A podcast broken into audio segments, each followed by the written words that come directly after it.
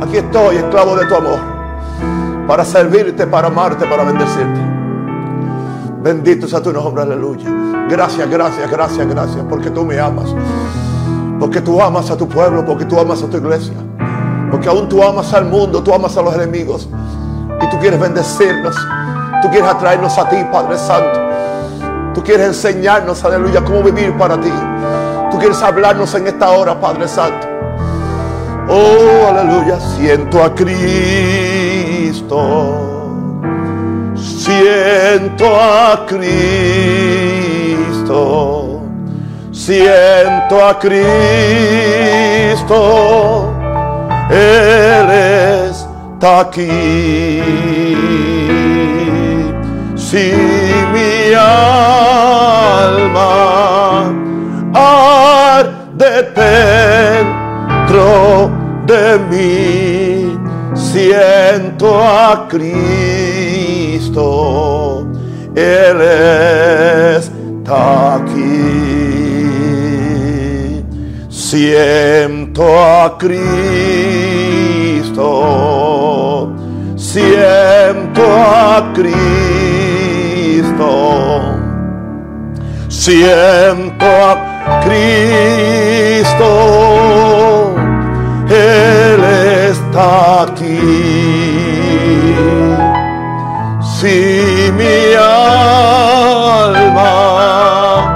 arde dentro de mí, siento a Cristo.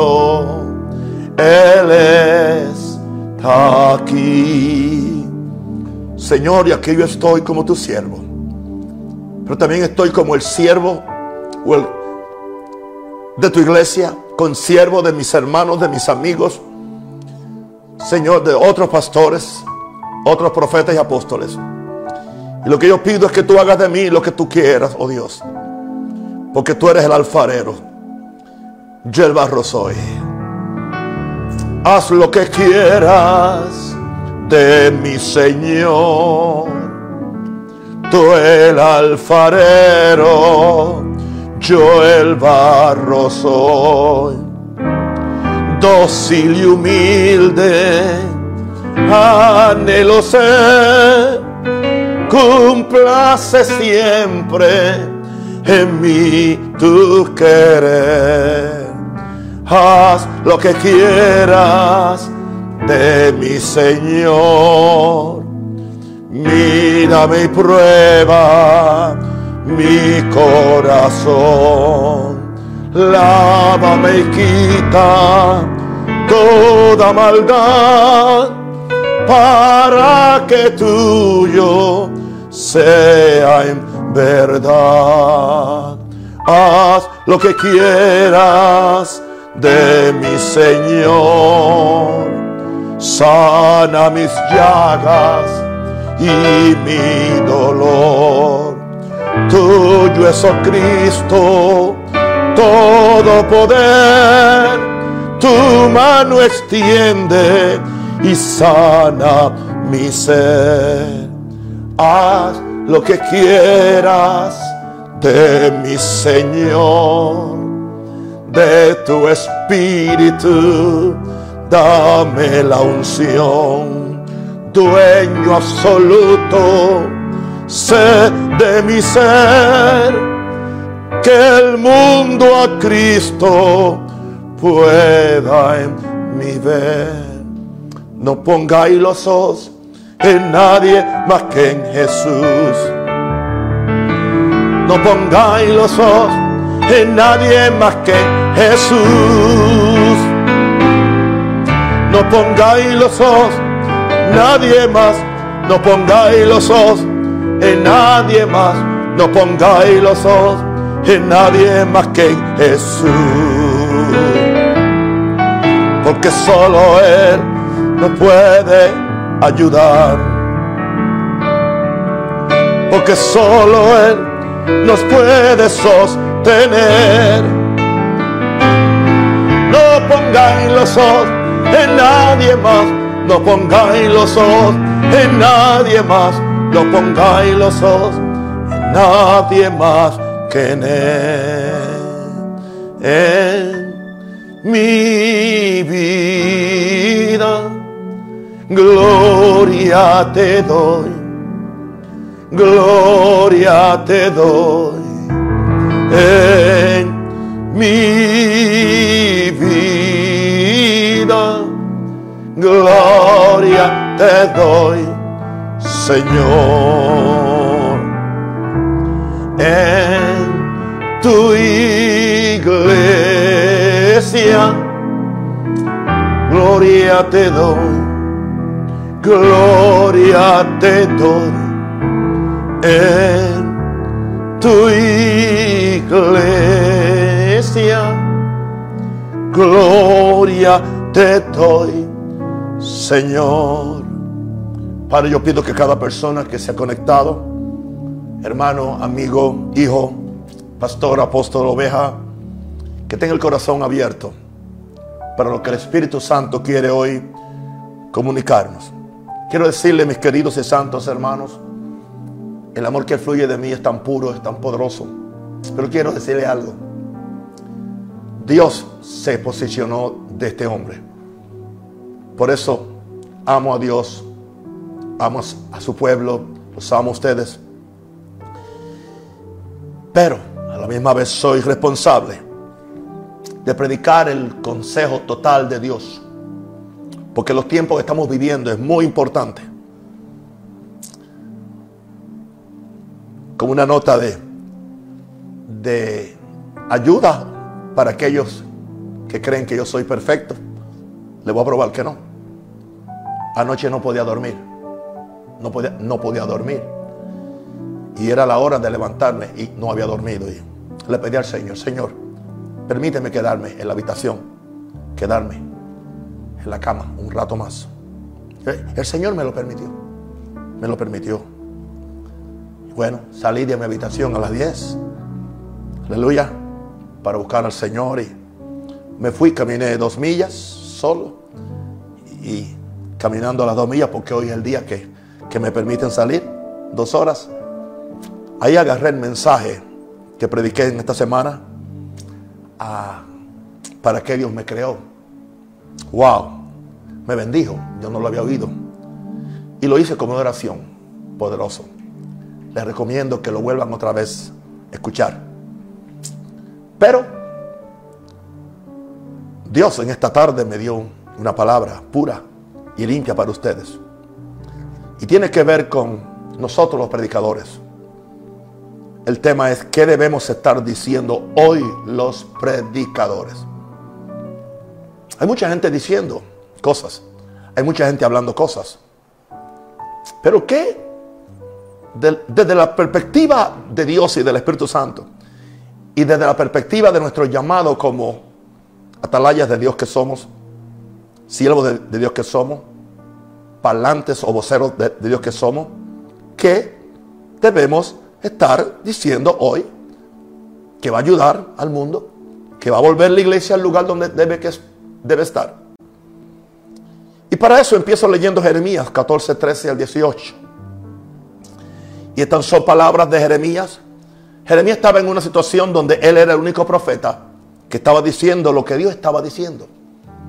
Interesante que era la minoría. La mayoría de los profetas estaban, eran profetas de palacio. ¿A qué, a qué me refiero? Eran los profetas que estaban en la, en el payroll, en, la mesa del rey, en la nómina, esa es la palabra que estoy buscando en español, estaban en la nómina del rey. Y todos le profetizaban al rey, todo está bien. El pueblo se rebeló y todo, pero Dios es bueno, Dios es maravilloso, Dios no va a castigar a nadie. Ah, aquí venía el hombre de Dios, venía a Jeremías y decía, no, el pueblo no, no se ha vuelto a Dios. El pueblo le decía al rey, porque no te humillas ante Dios. Y humíllate ante Dios. Y de una vez entrégate a los babilonios. Si te entregas a los babilonios, ellos van a venir, pero no, no te van a hacer daño a ti. Pero venían enseguida los profetas que estaban en la nómina del palacio o en la nómina de la presidencia. Sería hoy en nuestro, en, nuestro tiempo. Con otra palabra, el rey escogió escuchar lo que él le convenía. Pero el único hombre que estaba diciendo lo que Dios decía era uno solo. Yo no, yo no tengo el complejo de Elías ni de Jeremías que soy uno solo. Yo sé que hay muchos, quizás no todo el mundo tiene la, la bendición de la influencia que Dios me ha dado, pero yo sé que hay voces aún de gente sencilla que están oyendo a Dios igual que yo. Y en el verso 13 dice Jeremías, y yo dije, ah, ah, Señor Jehová. Y aquí que los profetas les dicen, no veréis espada, ni habrá hambre entre vosotros, sino que en este lugar os daré paz verdadera. Parecía un mensaje muy amigable, muy positivista, muy edificador, muy motivador. No sé si eso se te parece a muchos mensajes que oyes hoy. Me dijo entonces Jehová, y eso es lo que hace la, diferencia, lo que dice Dios, no lo que yo quiero que la gente oiga. Falsamente profetizan los profetas en mi nombre, muy peligroso, hablando en el nombre de Jehová Dios. No los envié. En otro, en otro, o sea, se hicieron profetas ellos. Aleluya. No les mandé, no les, no, no les di órdenes. Y peor, no les hablé. Lo que traen es visión mentirosa. Están entrando en adivinación, en vanidad y engaño de su corazón que os profetizan. O sea que estaban profetizando el engaño de su corazón. Y es posible que cualquier hombre de Dios que no mantiene su corazón recto y que no, mantiene esta comunión con Dios y esta búsqueda continua, llegue a engañarse por los impulsos, los deseos o las ambiciones de su propio corazón. Porque el corazón puede ser muy engañoso. Dice que ellos profetizaban el engaño y la vanidad de su corazón. Por tanto, así ha dicho Jehová sobre los profetas que profetizan en mi nombre Hoy pudiéramos decir sobre los pastores que hablan en su nombre. Sobre los apóstoles que dicen que Dios dijo. Los cuales yo no envié. Y otra vez repite. Y que dicen ni espada ni hambre habrá en esta tierra. Con espada y con hambre serán consumidos esos profetas. En otras palabras. A esos que yo no envié. La espada y el hambre que ellos dijeron que no va a venir. Va a venir pero va a venir sobre ellos. Porque con espada y con hambre serán consumidos, consumidos esos profetas.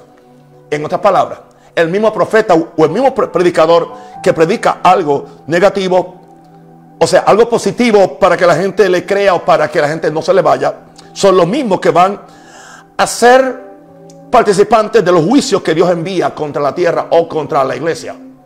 He dicho. Y dice, y el pueblo a quien profetizan será echado en las calles de Jerusalén por hambre y, por espada. Wow. Sí que el hambre y la espada no es nada nuevo. Ya fue profetizado. Y no, y no habrá quien los entierre a ellos.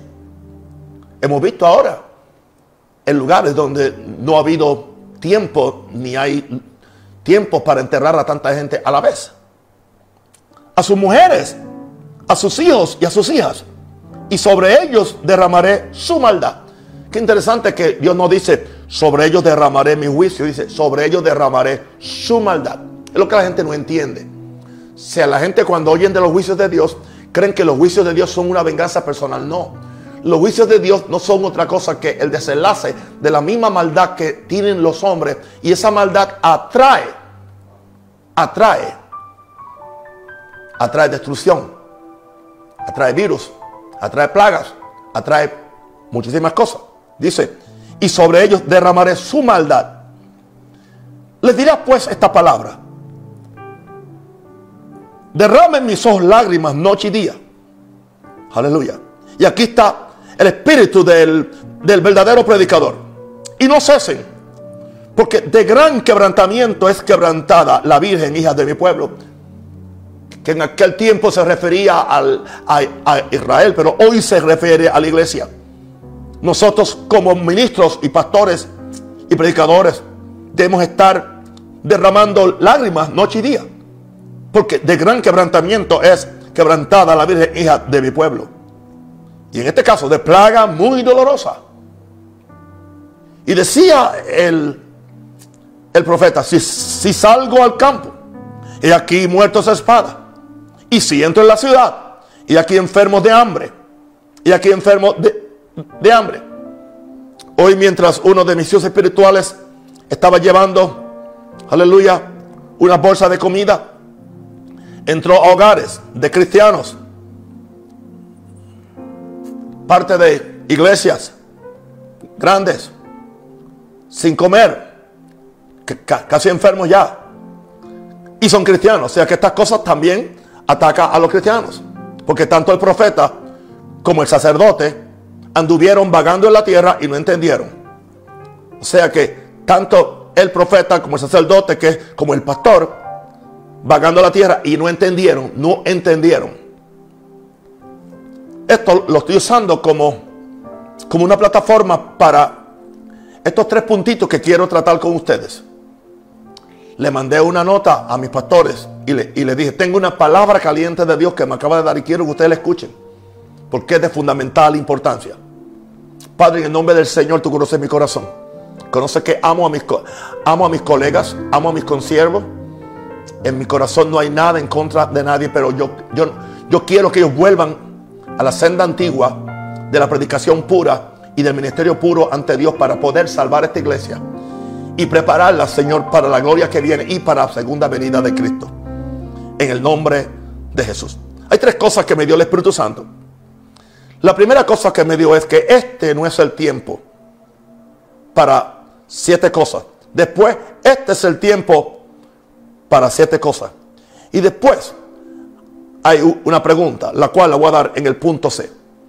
Vamos al punto A entonces.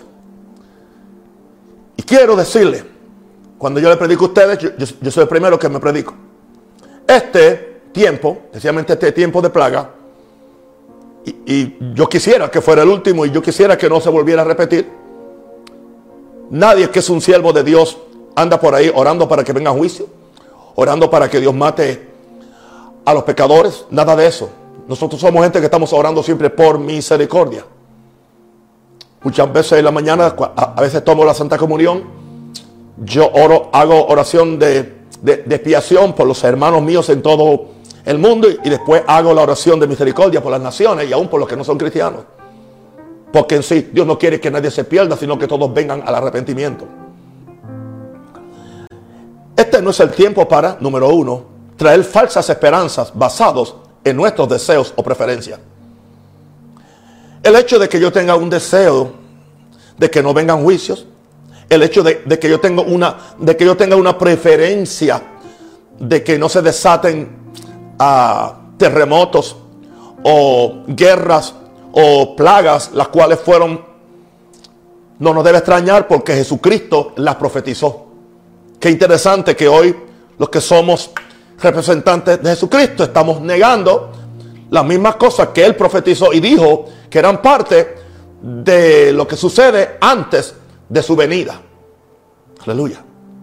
Así que eso, eso no indica que estamos orando, que estamos contentos por, porque vengan, pero van a ver, van a venir y se van a incrementar. Dice, como los dolores a la mujer encinta los dolores más fuertes de la mujer encinta es cuando está por dar la luz. Indicando esto que las cosas más terribles van a estar inmediatamente antes que se abran esos cielos y Jesucristo descienda aquí a la tierra. Así que, ¿por qué vamos a seguir predicando falsas esperanzas basados en nuestros deseos? Vamos a orar por, para que esto no acontezca. Vamos a orar para que esto no suceda. Vamos a orar. Bueno, está bien que oremos pero a la misma vez, hay cosas que no importa lo, que oremos, porque no son nuestras preferencias o no son nuestros deseos, van a venir. Porque hay ciertos, hay ciertas cosas que son juicios correctivos que Dios tiene que hacer. Porque Él es Dios. Y Dios está cansado de que le, de que le estén, le estén escupiendo la cara. ¿Entiendes? Dios está cansado de que estén abortando niños. Dios está cansado de las paradas del orgullo gay. O sea, la gente ve los, miles de muertos en Italia, pero no se acuerdan que uno de los lugares donde una de las paradas de gay, del orgullo gay más fuerte y más numerosa es en Italia. Pero claro, no queremos, o sea, Nosotros, muchas veces, los predicadores, no queremos relacionar una cosa con la otra porque creemos que antagonizamos esos grupos. No, tenemos que decir la verdad, siendo amorosos, siendo misericordiosos, pero no podemos ocultar el pecado de, Sodoma y Gomorra. No podemos ocultarlo. Está ahí. Está ahí. Ahora, claro que yo, que yo soy un predicador de esperanza. Yo hablé de falsa esperanza.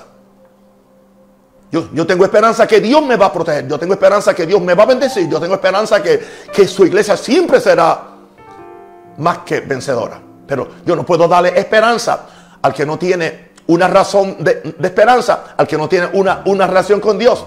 Ahora, este no es el tiempo número dos.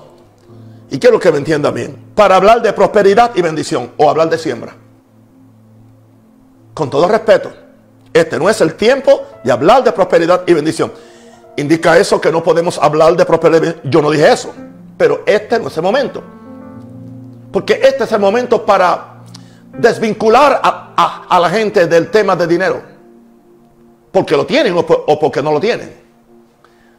Este es el tiempo para, para, para desenfocar a, a la gente del Dios mamón.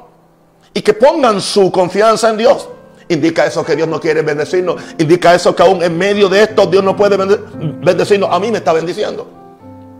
Porque estoy cumpliendo las condiciones para que Dios me bendiga. Pero este no es el tiempo para estar hablando de prosperidad, hablando de bendición. ¿Entiendes? Este no es el tiempo. Seamos entendidos, mis compañeros predicadores. Hay cosas en la Biblia que se predican por temporadas. Esta es la temporada que no es para predicar eso. Número tres. Y esto este es un, poquito más fuerte. Cuando Dios me la dio, yo no la quería escribir. Este, este no es el tiempo para decir que esto es la antesala de una gloria mayor. Yo creo en la gloria mayor. Yo creo que viene una gloria mayor.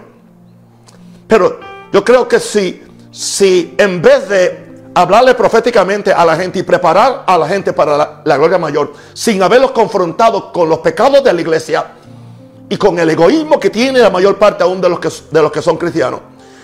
Y yo simplemente empiezo a hablarle todo el tiempo de que viene una gloria mayor, algo grande viene, y yo sé todo eso. ¿Qué sucede?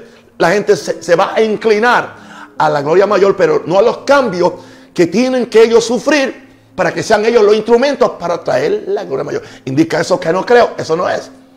No, no sé si entienden el balance con el cual Dios me ha bendecido para yo predicar esta palabra.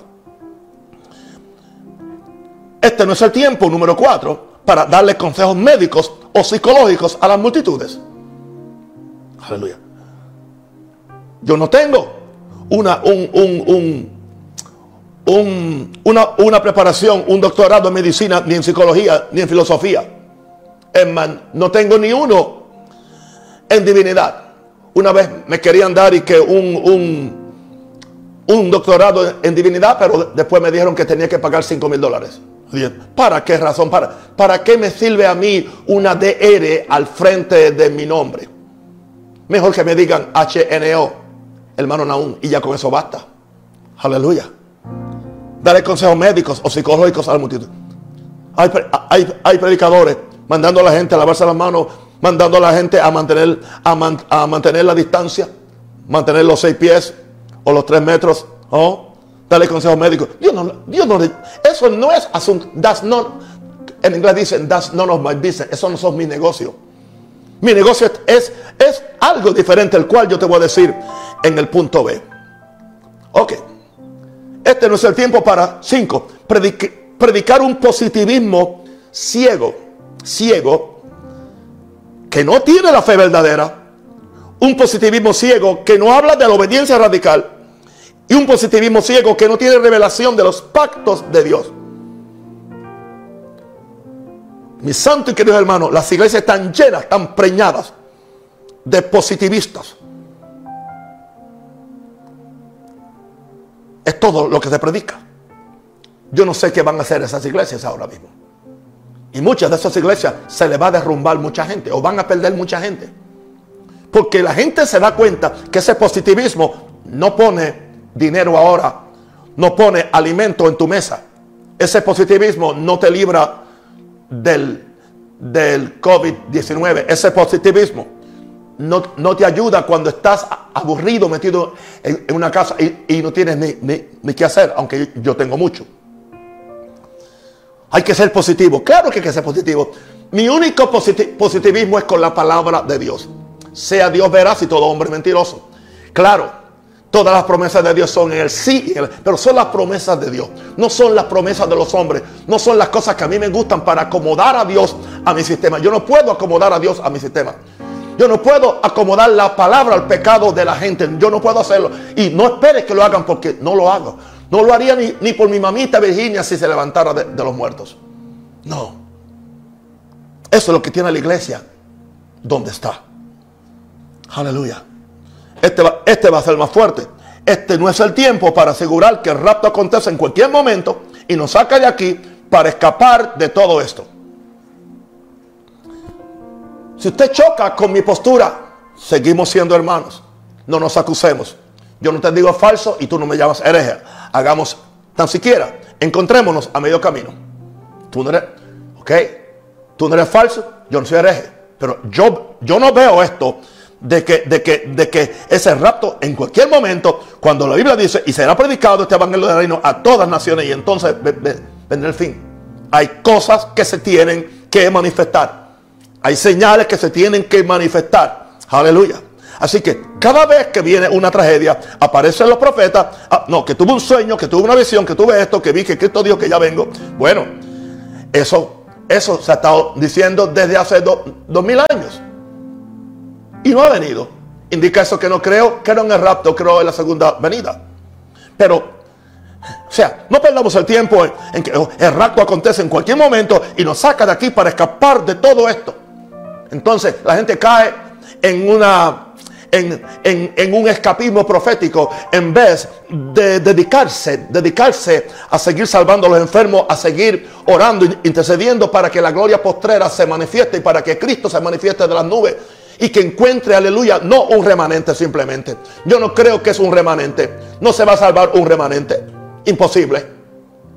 Es, es algo muy, muy, muy normal en, las posturas especialmente de gente que supuestamente ayunan y oran mucho de, ciertas tendencias pentecostales, el remanente santo. No, el Señor viene por una iglesia, una iglesia. Juan vio una multitud de millones y millones y millones. Aleluya. Spurgeon dijo que si, que si eternamente hay más gente en el infierno que en el cielo, el diablo le ganó a Dios. Y es imposible que el diablo le gane a Dios. ¿Qué indica esto? Que tiene que venir una manifestación de gloria del Espíritu Santo antes que Cristo venga.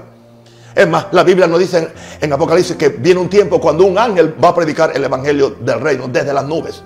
Y se lo va a publicar a todas las naciones. Y las naciones tendrán la oportunidad de escuchar el Evangelio de, de, un ángel predicándolo.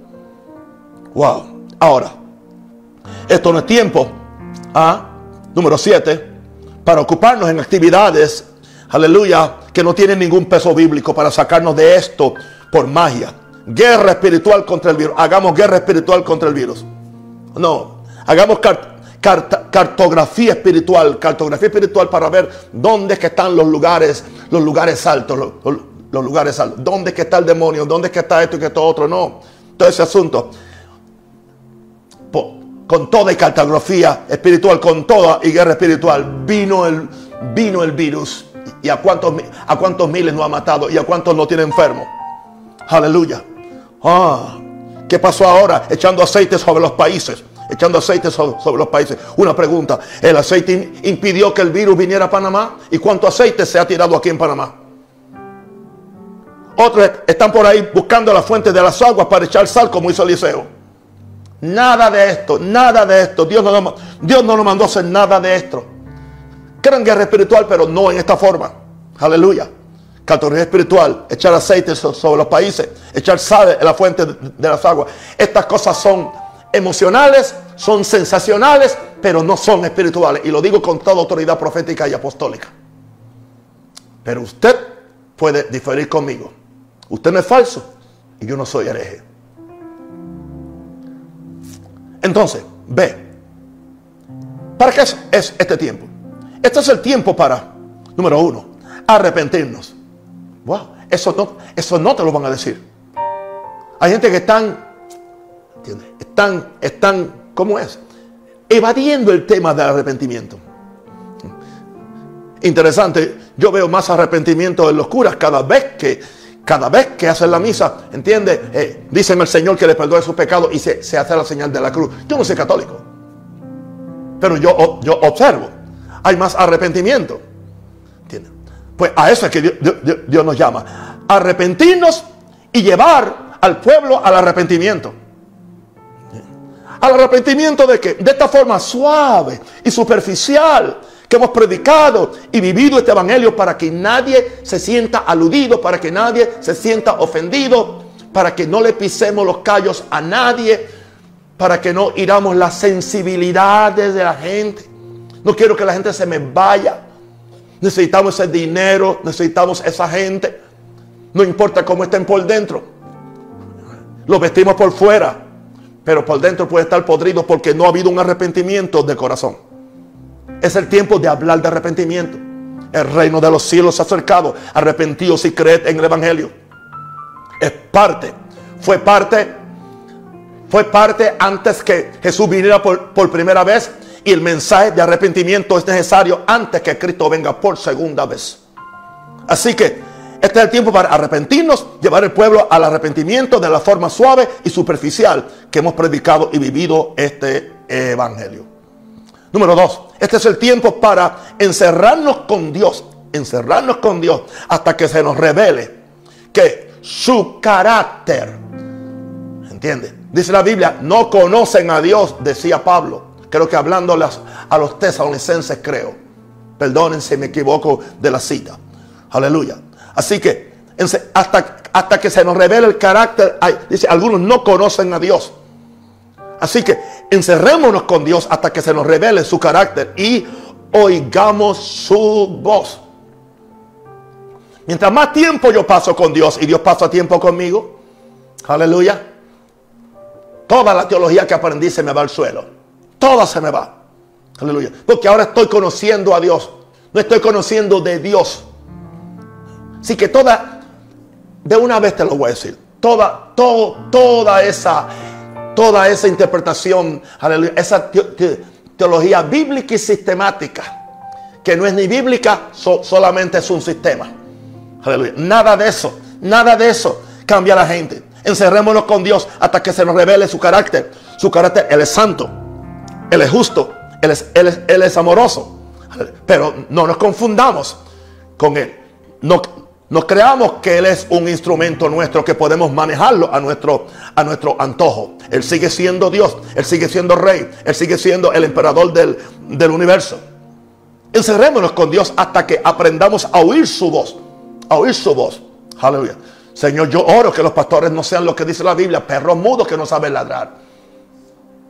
Dice, perros que, aman el dormir.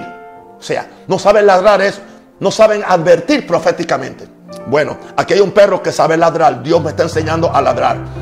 Porque vienen peligros, vienen peligros. Aquí hay un perro que está aprendiendo a ladrar. así que aquí yo estoy usando esa expresión. No como los perros que hablan falso. Estoy usando eso para mí. No estoy llamando perro a nadie. Pero aquí hay alguien que sabe ladrar. No soy un perro mudo. Dios me ha dado una voz y la voy a usar ahora. Este es el tiempo para, número tres, hablar de los pactos de Dios en una forma responsable. He, visto muchos memes y he visto muchas gráficas en Instagram, en, Facebook. En Facebook estamos en pacto. Dios nos bendice. Estamos en pacto. Oh, un momentito. Estamos en pacto. En pacto, simple. Oh, estamos bajo la sangre. Estamos en pacto. Jesucristo derramó la sangre por mí. Muy bien, eso es maravilloso. Eso yo lo creo. Eso yo lo predico. Sí, claro que Jesús derramó su sangre por mí. Pero hay un pacto. El pacto tiene dos partes. El pacto está quien hace el pacto y quién es el objeto segundo del pacto. Que en este caso somos nosotros. Pero eh, entonces, ¿qué se requiere? Que el Dios que hizo el pacto, Él ha prometido todas las promesas del pacto. Y no importa no importa lo que le dijo un predicador de Singapur. No importa lo que le dijo un predicador de, Singapur o un predicador de América. No importa. Tiene que haber obediencia. Sin obediencia no hay bendición, ni en el antiguo pacto, ni en el nuevo pacto. Así que no escuche y no se cuelgue con esas falsas enseñanzas que dice que no hay, que ahora simplemente hay que creer, que ahora no hay que obedecer. Lo siento mucho. Por esa razón es que muchos que están en pacto, están enfermos, están pobres, aleluya, están muriendo prematuramente. ¿Qué pasó con, con el pacto? Si Dios dice que Él cumple su pacto que Él cumple su palabra por mil generaciones. El problema entonces no lo tiene Dios. Dios ha hecho un pacto. Pero la Biblia habla muy claro en Daniel que Satanás va a engañar, va a seducir a los violadores del, pacto. ¿Qué es violar el pacto? Violar el pacto es no cumplir las condiciones y esperar. Yo estoy en pacto. Oh, el Señor me tiene que bendecir. Oh, estás en pacto. Pero cuando tenías mucho dinero, no mates y no ofrendates y no fuiste fiel a tu iglesia o a tu pastor. Entonces ahora estás ahora diciendo que como estás en pacto, él, Jehová mi pastor, nada le faltará. Te va a faltar todo porque tú le fallaste. Así que estás fuera de pacto. Tú rompites el contrato. Tú rompites el pacto con Dios. Yo sé que muchos de ustedes quieren oír eso, otros no quieren oírlo. Pero yo tendré que decírtelo. Aleluya.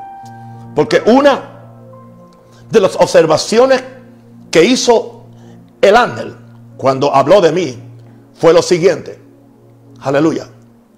El consiervo, un Rosario, ha llegado a donde está porque él siempre ha estado en pacto. Y él dice siempre, soy un hombre de pacto. Es más, dijo algo más el ángel. El ángel dijo, ¿por qué razón los pastores no están hablando más del pacto en esta época que está necesaria? Indicando esto. Y el ángel estaba hablando en relación al coronavirus. O sea que, si, nosotros estamos en este pacto, Dios nos va a proteger, Dios nos va a ayudar. Así que hablemos de los pactos de Dios en una forma responsable, no en una forma poética o en una forma casual, simplemente para nosotros esconder o ignorar nuestra desobediencia al pacto. Este es el tiempo, dice el Señor, el, punto 4, para entender los juicios de Dios. Wow. ¿Entender qué? Oh, sí, yo creo en el juicio final. Oh, la Biblia está llena. Los salmos están llenos. David decía, amo tus juicios. Amo tus juicios. Y la Biblia habla que, dice que cuando vienen los juicios de Dios sobre la tierra, los hombres aprenden. Aprenden a buscar a Dios. Los hombres aprenden justicia. Aleluya. Nos dice en Apocalipsis, justos y verdaderos son tus caminos. Aleluya. Está hablando de los juicios de Dios. Y los juicios que están aconteciendo cuando se canta eso son muy fuertes. Y dice que son justos.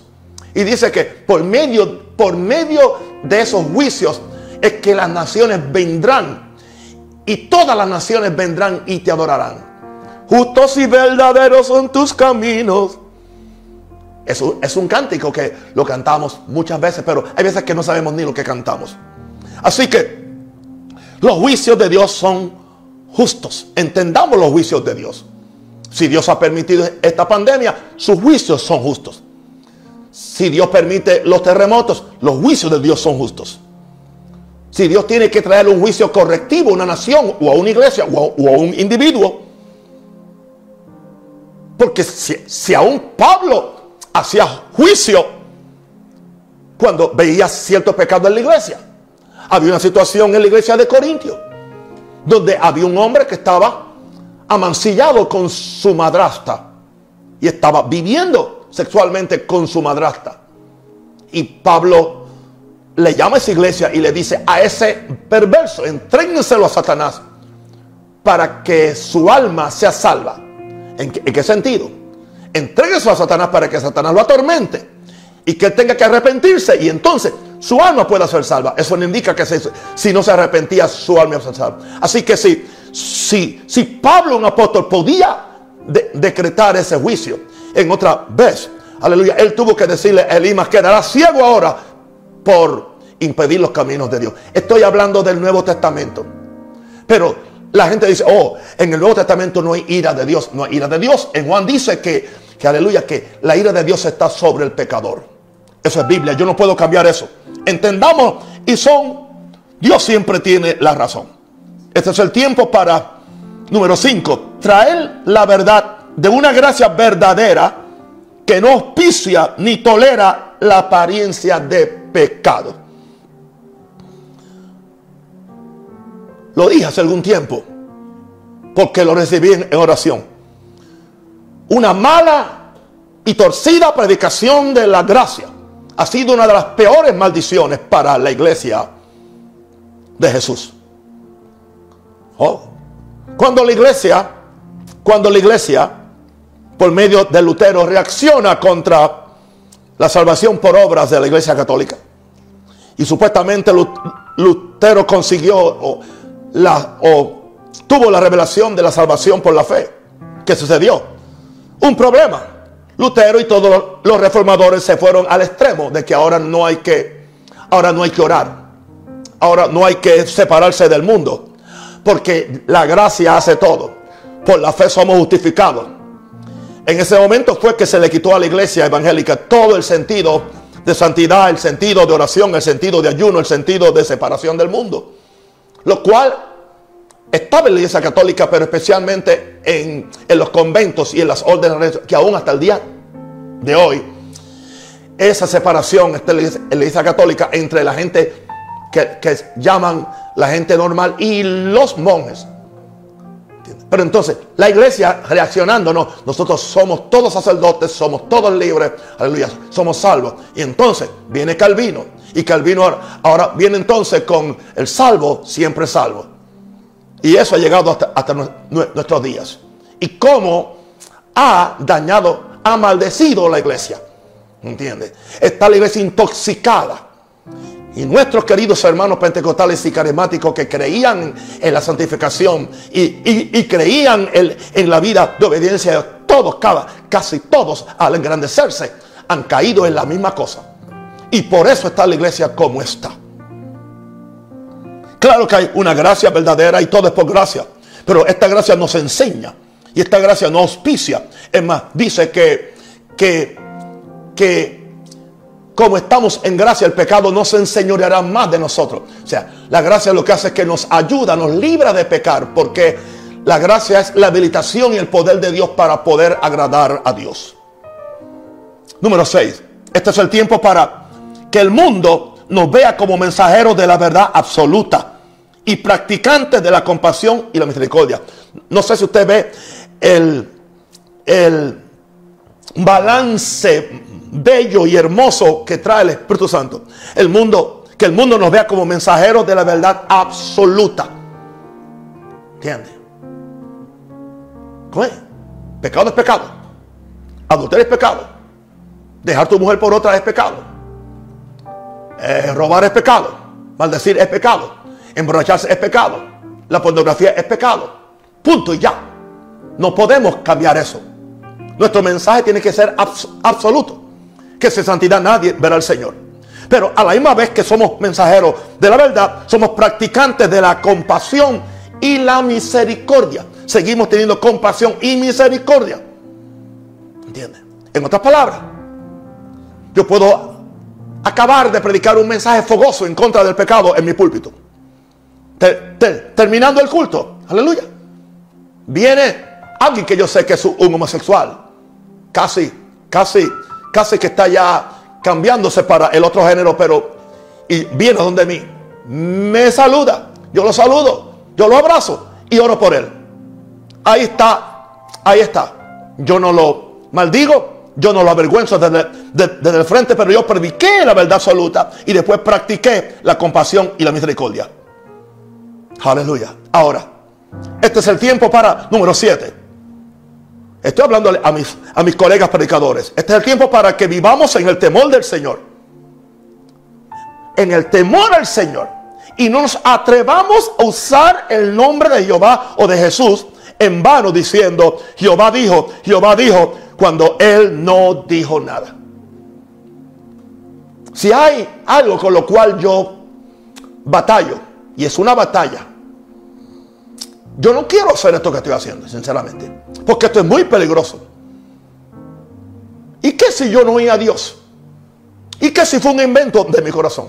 Yo tengo que bregar con todo eso. Porque yo aprendí el temor a Dios. Yo tengo un profundo temor a Dios. Un temor que puede ser terror. Ya que esa palabra es la, que aparece en la Biblia. La, Pablo dice, dice, conociendo el terror del Señor. O sea, hay que conocer el terror del Señor. Dice, horrenda cosa es caer en las manos de un Dios vivo para aquel que está fuera de su voluntad. O sea, Dios es tan absoluto. Cuando Él me ama, me ama con todo el corazón. Pero cuando yo le cruzo a Dios, le cruzo a Dios, me puede matar. Me puede matar y no pide excusas porque Él es el dueño de todos nosotros. Y yo sé que la gente no quiere. Oh, Dios es amor. Su amor no es una excusa para la rebelión y la desobediencia. Repito este punto para moverme al, al último segmento del mensaje. Oh, mis queridos predicadores, que vivamos en el temor del Señor y no nos atrevamos a usar el nombre de Jehová en vano, diciendo Jehová, Jehová dijo cuando Él no dijo nada. Hermanos, yo he temblado. Yo vengo observando esta poca vergüenza por más de 30 años y siempre, nunca caí en ella. Aleluya. Señor dice, Jehová dice, dice el Espíritu Santo que el que dé mil dólares en esta ofrenda nunca más padecerá de carencia o de pobreza. Sus días de, pobreza están terminados. Lo he oído con gente que si dijera el nombre usted sabe, ya lo puede, pero yo soy ético, nunca lo voy a hacer. Yo estuve en esas reuniones y yo no di un centavo porque yo sabía que era mentira. Yo sé que es mentira cuando el predicador dice, aquí hay 50 personas que dice el Señor que, que, que, den mil dólares para esto y para lo otro. Mentira, Dios no dijo eso. Porque yo sé que Dios no lo dijo. Porque después hay que pasar una hora a ver quién, quién. Y hay que esperar cinco minutos por uno y el otro. Y, y se sigue manipulando a la gente para que la gente dé. Indica eso que no es posible que Dios me diga a mí que hayan que hayan 100 personas que lo van a dar, ok, si Dios me lo dijo, yo me lo callo y que Dios sea quien mueva a la gente. Yo prefiero decirle a la gente, yo necesito 50 personas que me den mil dólares para este proyecto. ¿Dónde están? Y ya, ya. Yo lo digo, no que Dios lo dijo. ¿Por qué yo voy a meter a Dios en el asunto? Para aparecer más espiritual. Es una abominación. Y escúchenme predicadores, escúchenme apóstoles, eso se va a caer. Los maleantes del púlpito tienen, tienen que convertirse. Es una mentira. Y lo seguiré diciendo con amor, con compasión. Porque yo sé cuál va a ser el fin de los, de los tales. Por eso, eso me lleva entonces ahora al último segmento de este mensaje. Y es una pregunta. Como predicadores, ¿seremos artistas, profesionales o proféticos? Tú escoges. Yo escojo. Dios quiere que seamos proféticos. Dios no está buscando artistas ni profesionales del púlpito. Ahora, entonces, ¿qué se supone que seamos? Se supone que seamos la voz de Dios en la tierra. La voz de Dios en la tierra. No hay que ser ni apóstol, ni profeta, ni apóstol, ni pastor.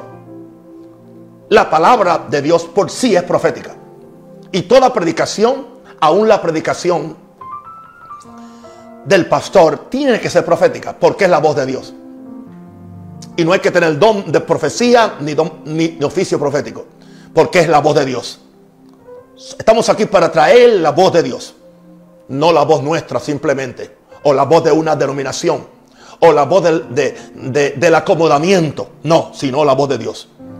Seremos artistas, profesionales o, o proféticos. Número dos, nuestro compromiso, predicadores, es primero con Dios y después con los hombres. Yo soy siervo de Dios soy consiervo de los hombres, yo no soy siervo de los hombres. Yo le debo mi lealtad a Dios. Yo le debo mi respeto a Dios.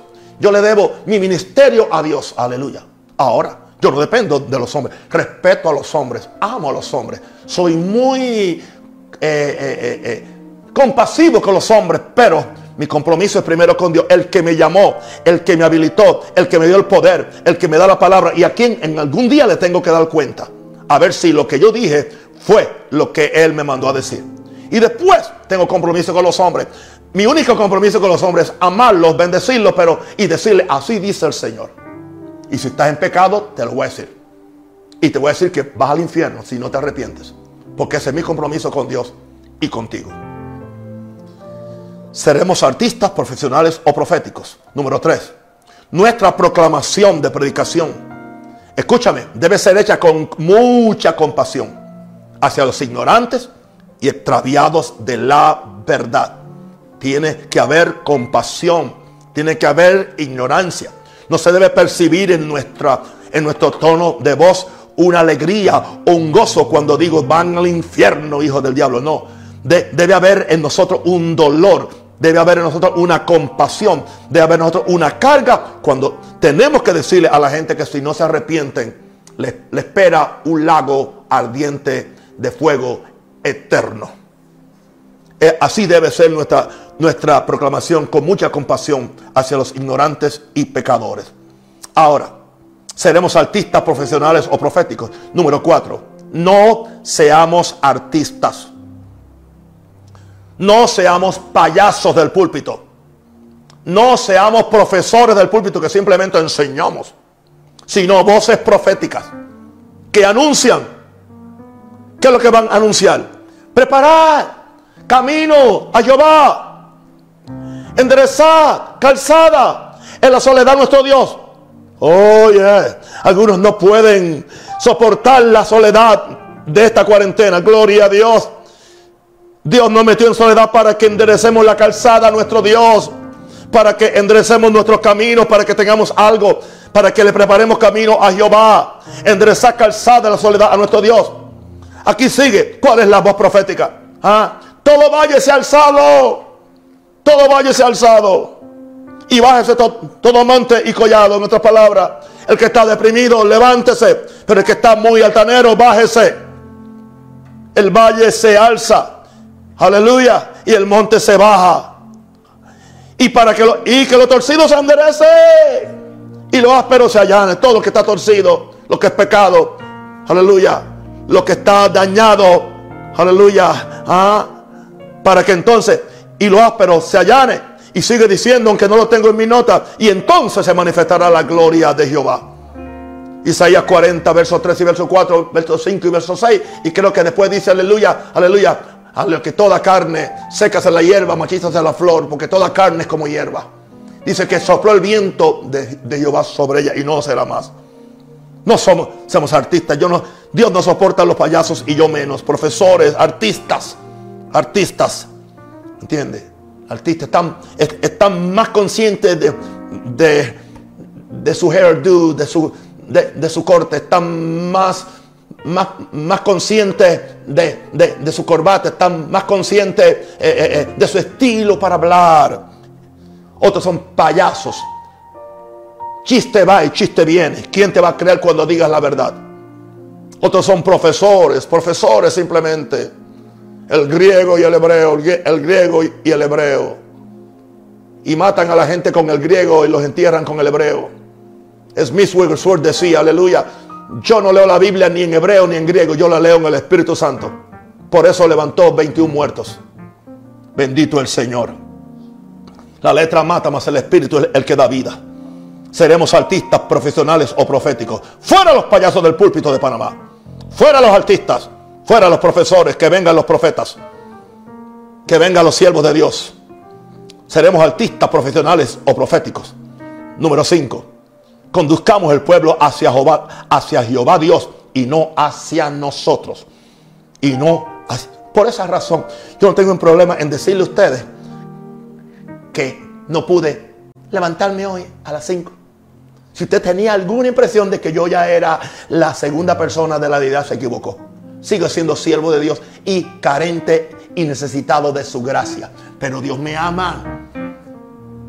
¿Por qué? Porque el que, el que se humilla ante Dios, Dios lo exalta. Así que conduzcamos el pueblo hacia Jehová Dios y no hacia nosotros. Número 6. Seremos artistas profesionales o proféticos. 6, 6, 6. Anunciemos. Escúchame ahora. Perdón.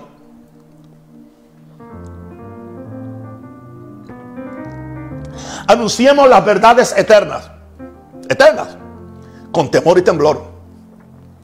Ok, te lo voy a dar en pares. Anunciemos las verdades eternas con temor y temblor.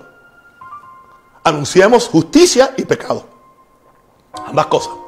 Anunciemos cielo e infierno. Anunciamos obediencia y rebelión. Anunciamos que Dios es bueno, sin dejar de decir que Dios es justo. Hablemos del amor de Dios y no ignoremos el juicio de Dios. Quiero repetir esto, es muy importante. Anunciemos las verdades eternas con temor y temblor. Justicia y pecado. Cielo, infierno. Obediencia y rebelión. Dios es bueno, pero Dios es justo. El amor de Dios, pero hablemos del juicio de Dios. Seremos artistas, profesionales o proféticos. Número 7.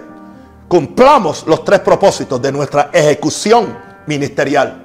No importa el ministerio que tengamos, no importa el oficio que tengamos. Hay tres cosas para que cumplamos. En primer lugar, darle gloria a Dios. Todo lo que hacemos es para la gloria de Dios. Esto que hago aquí es para la gloria de Dios. Dale la gloria a Dios. Aleluya. En segundo lugar, el, segundo propósito, destruir las obras de Satanás. Para esto me unió el Señor para, para deshacer las obras del diablo. Para eso es la unción. Y anunciemos y cumplamos el tercer propósito de, de todo ministerio, de la causa de la iglesia, es bendecir la humanidad. Y yo te garantizo, querido amigo y hermano, mi compañero, mi colega, mi consiervo, si tú vives para darle gloria a Dios, si estás, aleluya, dedicado a destruir las obras del diablo en la gente, y si vives con compasión para bendecir la humanidad, Dios te va a bendecir, Dios te va a ayudar, no te va a faltar nada, te va a dar salud, te va a dar permanencia, es más, te vas a cansar de vivir. Hasta que llegues un día que digas, Señor, ya no quiero vivir, llévame contigo. ¿Por qué? Porque Dios necesita predicadores así. Dios está buscando apóstoles así, profetas así, maestros, evangelistas, líderes así. Gente que le den gloria a Dios. Destruye las obras del diablo y bendice la humanidad. Y viven para eso simplemente. No buscan la gloria, no buscan el dinero, no buscan, entiende, ser tener influencia sobre la gente para manipular. Nada de eso. Eso no es ministerio. Eso es otra cosa. Pero ese no es el reino de Dios. En el reino de Dios hay amor, hay justicia, hay humillación. Y en el reino de Dios, aleluya, nos servimos unos a otros. Les hago un llamado a mis queridos amigos y hermanos predicadores. Seamos esa voz que clama en el desierto, que dice, preparad el camino del Señor. Aleluya entendamos lo que dice la Biblia. Que estamos aquí para prepararle un pueblo bien dispuesto al Señor. Para que seamos esa iglesia gloriosa que el Señor quiere levantar. Aleluya. En la, levantarla en la tierra primero para después levantarla de la tierra. Primero Dios va a levantar en la tierra esta generación y después la va a levantar de la tierra para que estemos así siempre con el Señor. En el nombre del Padre, del Hijo, del Espíritu Santo.